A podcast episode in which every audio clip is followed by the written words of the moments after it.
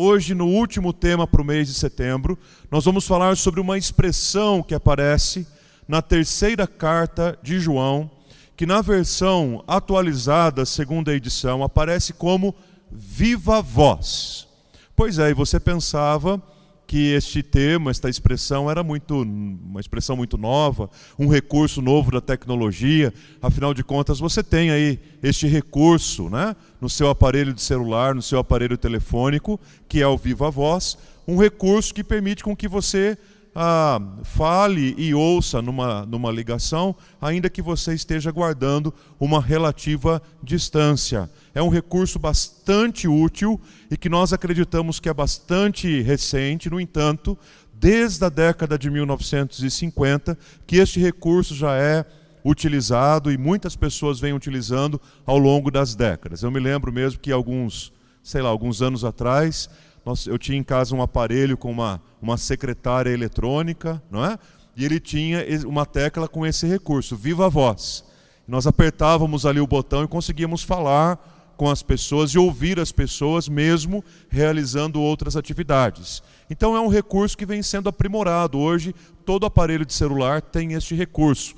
Algumas pessoas acreditam até que podem fazer uso dele de qualquer forma, porém, os especialistas afirmam que no trânsito, por exemplo, é o mesmo risco de você atender a uma chamada, é o mesmo risco que você está exposto. E é interessante pensarmos sobre isso porque a pandemia veio para alterar completamente as nossas relações. O presencial, com o qual nós estávamos tão acostumados, ah, em muitas circunstâncias, passou a ser digital e online, como nesse momento que nós estamos vivendo aqui agora. Um culto que era presencial e online, agora ele se torna online e talvez presencial.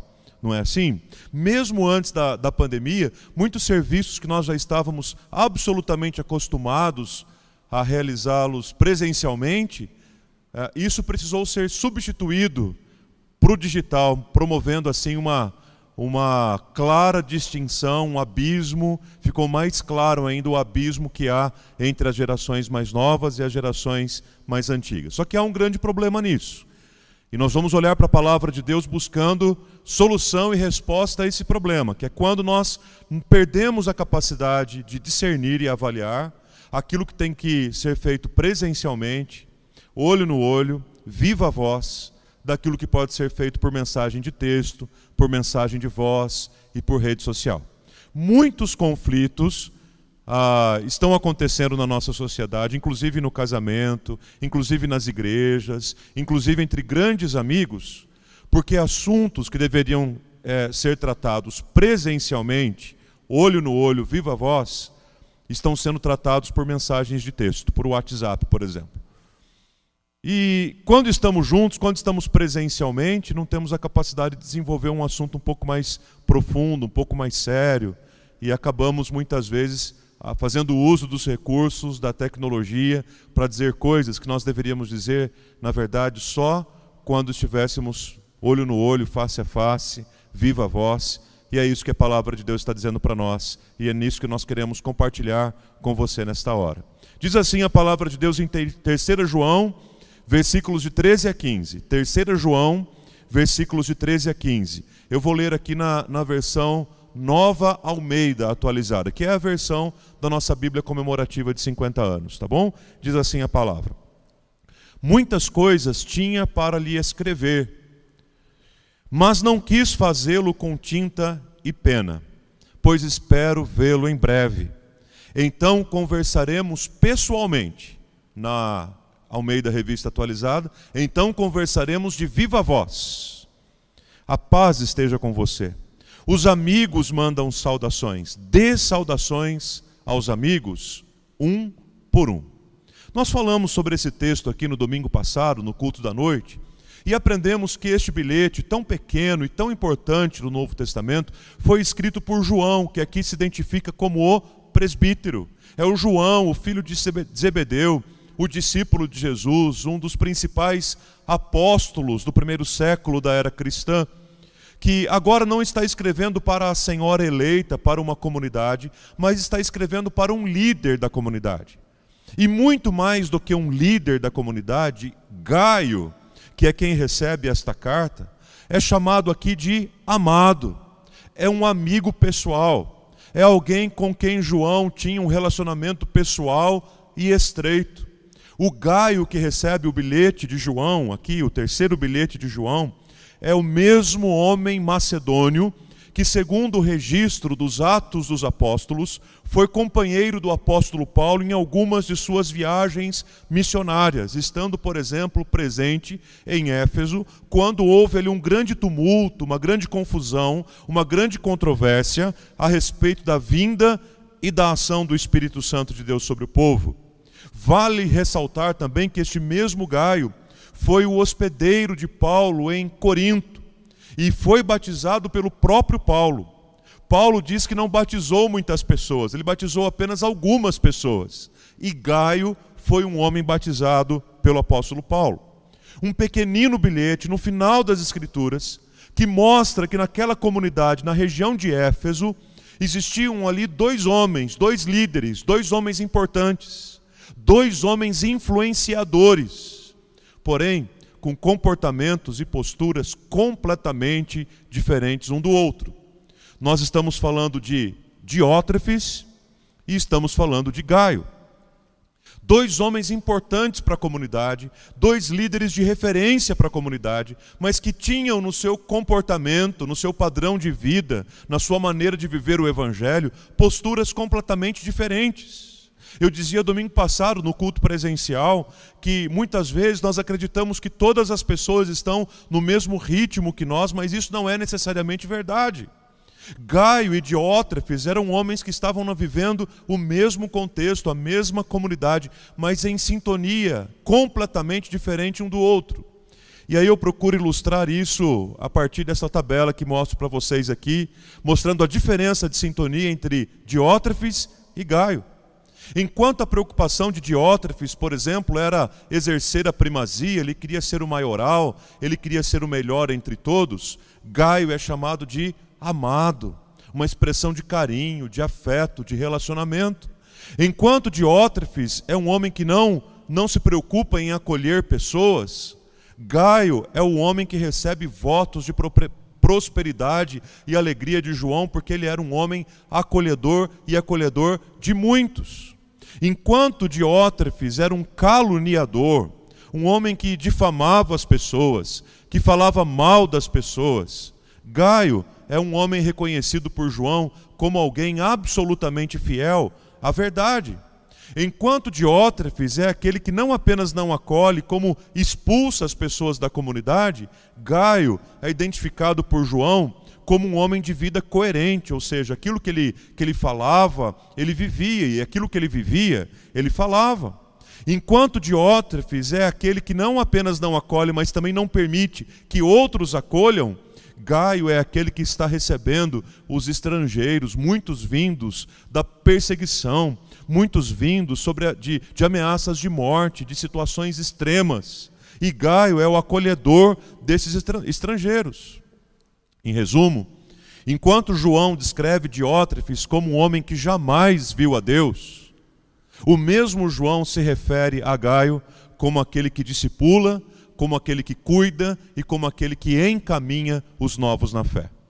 Quando eu olho para este pequeno bilhete, e mais particularmente para, para o resumo dessas duas biografias, eu peço, Senhor, livra-me de ser um Diótrefes Livra-me de ser um caluniador, livra-me de ser alguém que não acolhe pessoas, livra-me de ser um empecilho à ação do teu Espírito Santo, livra-me de ser um homem que não conhece o Senhor intimamente, livra-me de ser um diótrefes, que está vivendo ali o ambiente do reino, mas na verdade o reino não está no seu coração. E ao mesmo tempo a minha oração é: Senhor, faz de mim um gaio, um homem amado, um homem discipulador, um homem preocupado com a necessidade das pessoas, um homem fiel à verdade, um homem de vida coerente, e é o mesmo que eu oro pelo nosso querido rebanho aqui da Igreja do Calvário, por você que agora nos assiste, por uma comunidade não de diótrefes, mas por uma comunidade de Gaio, homens e mulheres, adultos e crianças, eh, idosos, jovens, todos olhem para esse texto e digam: Senhor, faz de mim um homem como Gaio foi. Não é à toa, queridos, que João deixa bem claro neste pequeno bilhete, em especial nessas saudações finais que eu acabei de ler aqui agora há pouco, que muitas outras coisas ainda ele poderia escrever. Aliás, João tem esse perfil, né? lá no Evangelho, por exemplo, no capítulo 21, versículo 25, ele diz assim: Há, porém, tantas outras coisas que poderiam ser escritas, e se fossem registradas num livro, não caberia em livro algum do mundo. João é esse cara que sempre sente a necessidade de que tem mais alguma coisa para ser escrita de que a mensagem do reino, a mensagem do evangelho, ela não tem limite, ela não tem ponto final. A impressão que a gente tem é que João sempre quer escrever mais, que ele não, não consegue encerrar o que ele precisa escrever. Mas ele está dizendo nas saudações finais, com muita clareza: muitas coisas eu poderia escrever para vocês, mas algumas não tem outro caminho. Eu quero fazer isso pessoalmente, de viva voz, olho no olho. Eles tinham um relacionamento íntimo, amoroso, pessoal. E as expressões do texto, como amor, amado, reforçam ainda mais esta ideia.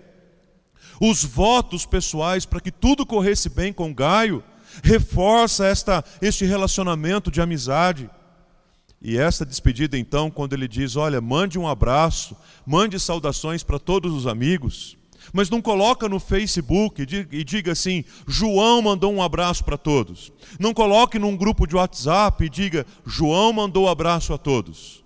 Mas ele diz: mande saudações aos nossos amigos, mas faça isso um por um. O que é que ele está dizendo?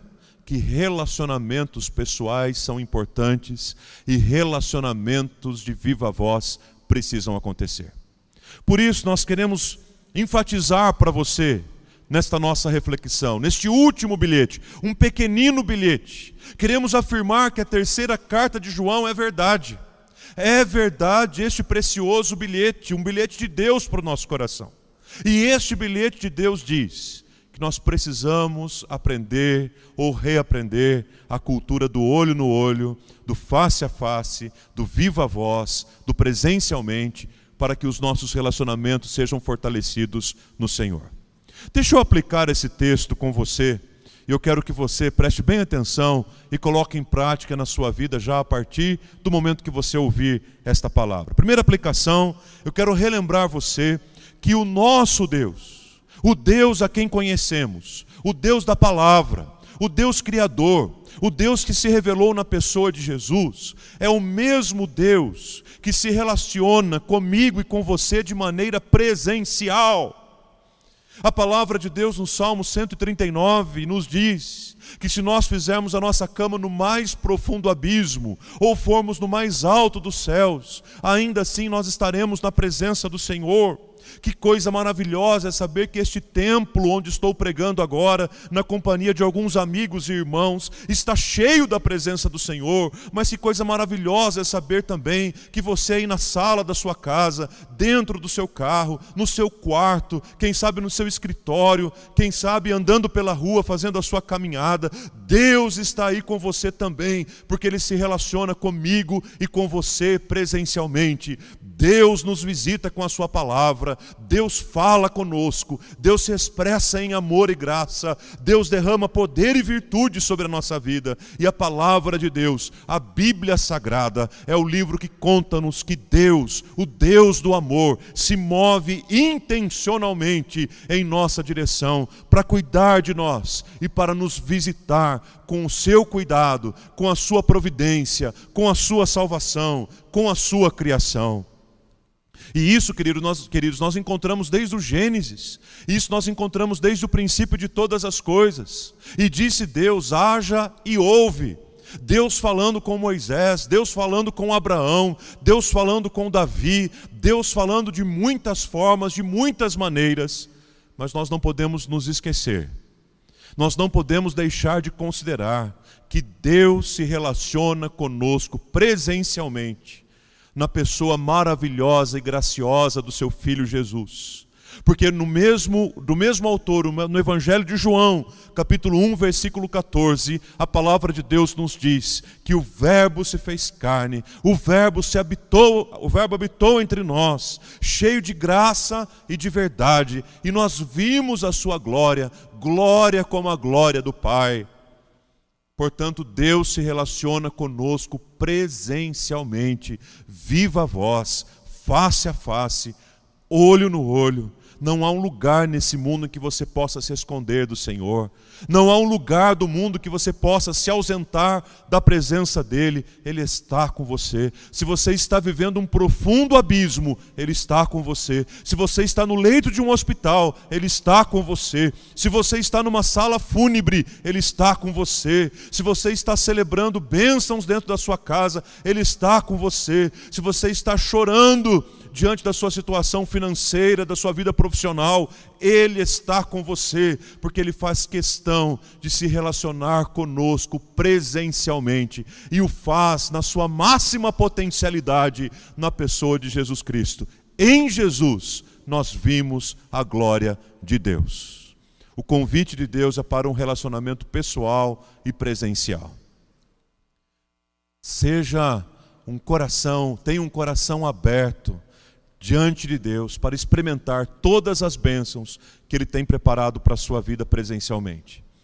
E para isso, talvez seja necessário você até deixar um pouquinho o celular de lado, talvez seja necessário até é, desabilitar algumas notificações, talvez pelo menos na hora que você estiver lendo a Bíblia ou um devocionário, você deixe o seu celular desligado ou deixe ele longe de você. Porque enquanto a sociedade busca cada dia mais um relacionamento digital, Deus continua querendo se relacionar comigo e com você presencialmente. Segunda aplicação importante nesse pequeno bilhete, com a palavra de Deus, nós aprendemos a importância de dois valores muito, muito, muito preciosos para o reino. Primeiro, o valor do equilíbrio e segundo, o valor da moderação. Eu quero destacar aqui a moderação. Com a palavra de Deus, nós aprendemos a importância da moderação. E aí eu quero convidar você para relembrar aquele quadro que eu acabei de mostrar daqui a pouco e a descrição de Diótrefes e Gaio. Convidar você para, por um instante, retirar as saudações iniciais e as saudações finais e colocarem na sua Bíblia, lado a lado, a quantidade e o tamanho do texto em que João descreve Gaio e depois ao lado aqui João descreve Diótrefes. Vocês vão perceber que por uma pequena diferença, basicamente a mesma ênfase que ele dá para criticar as posturas de Diótrefes, ele dá para elogiar as atitudes de Gaio. O que é que ele está demonstrando com isso no seu texto?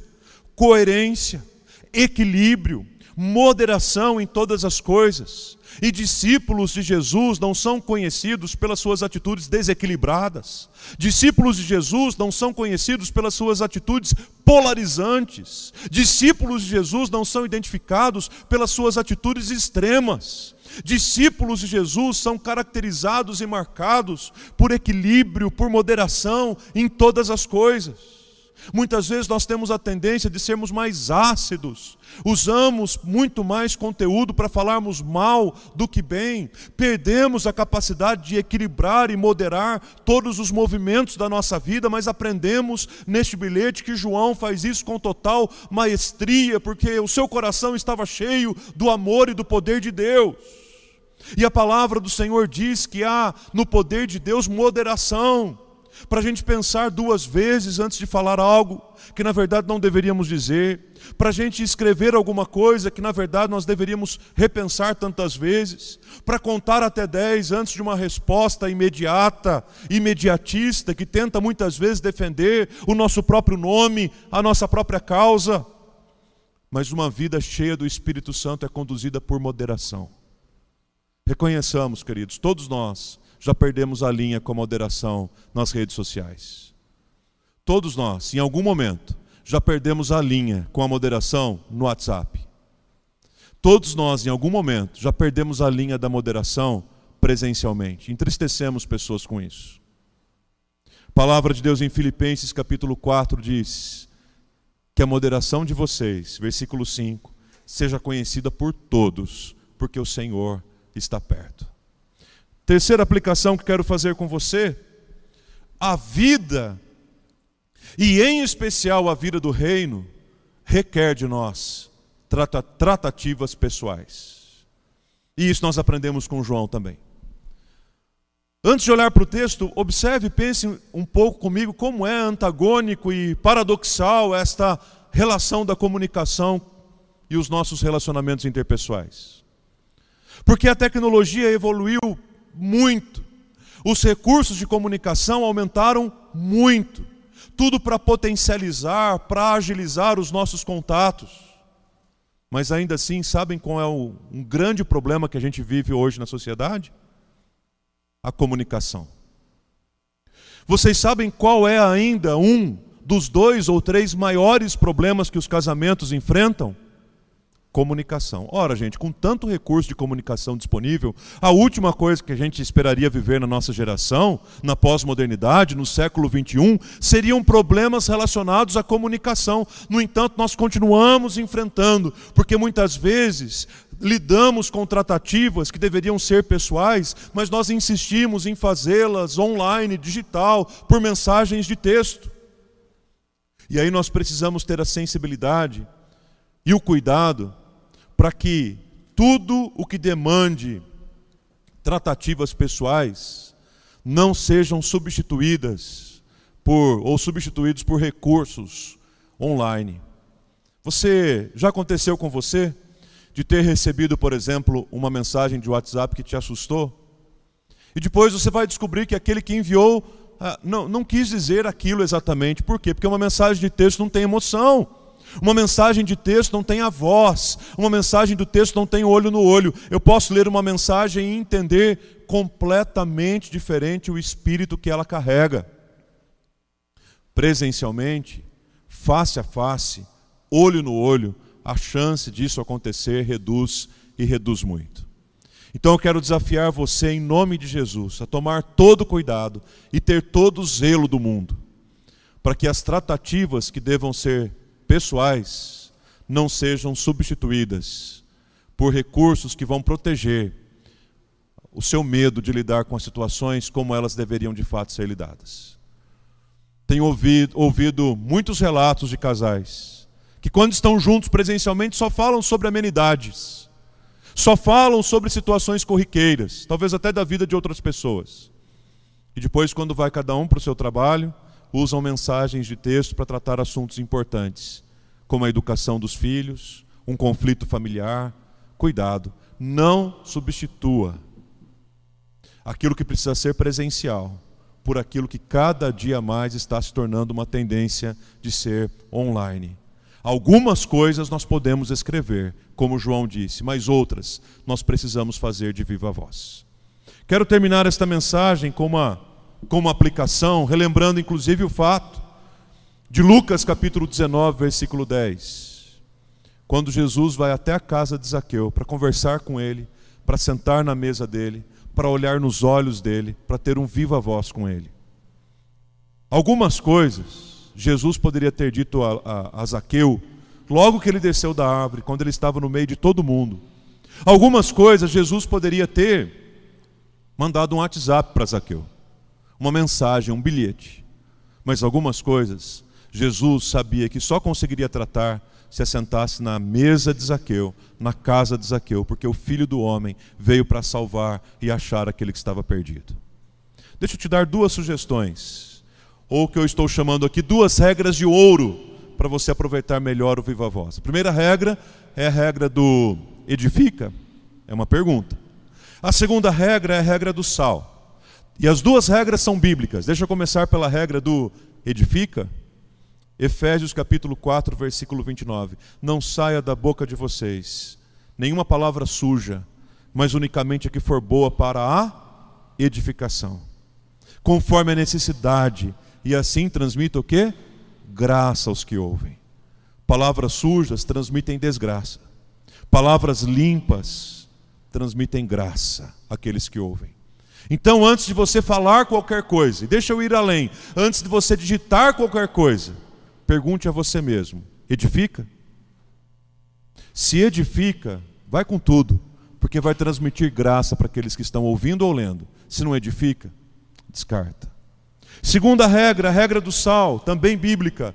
Colossenses capítulo 4, versículo 6. Que a palavra dita por vocês seja sempre agradável, temperada com sal. Eu gosto desta expressão, desta comparação, temperada com sal, para que saibam como deve responder a cada um. A mesma quantidade de sal que você usa numa salada de alface é a mesma quantidade de sal que você usa no arroz? Ou a mesma quantidade de sal que você usa para temperar uma carne? Ou a mesma quantidade de sal para você preparar um molho? Seguramente não. Tem uma quantidade certa de sal para cada tipo de alimento, assim como tem uma palavra certa para cada pessoa. Como a gente deve responder a cada um? A nossa palavra precisa ser temperada com sal. Meus queridos, eu quero convidar você para abrir, abrir o seu coração, abrir os seus ouvidos, abrir a sua mente, abrir a sua vida, para que a voz do Senhor encontre você. Ouça esta canção agora muito mais do que com os ouvidos, ouça com o coração. E peça ao Senhor que a voz dele, agora proclamada pelo ensino da palavra, transforme o seu coração, para que cada dia mais a presença e a vida e a viva voz de Jesus fale ao nosso coração.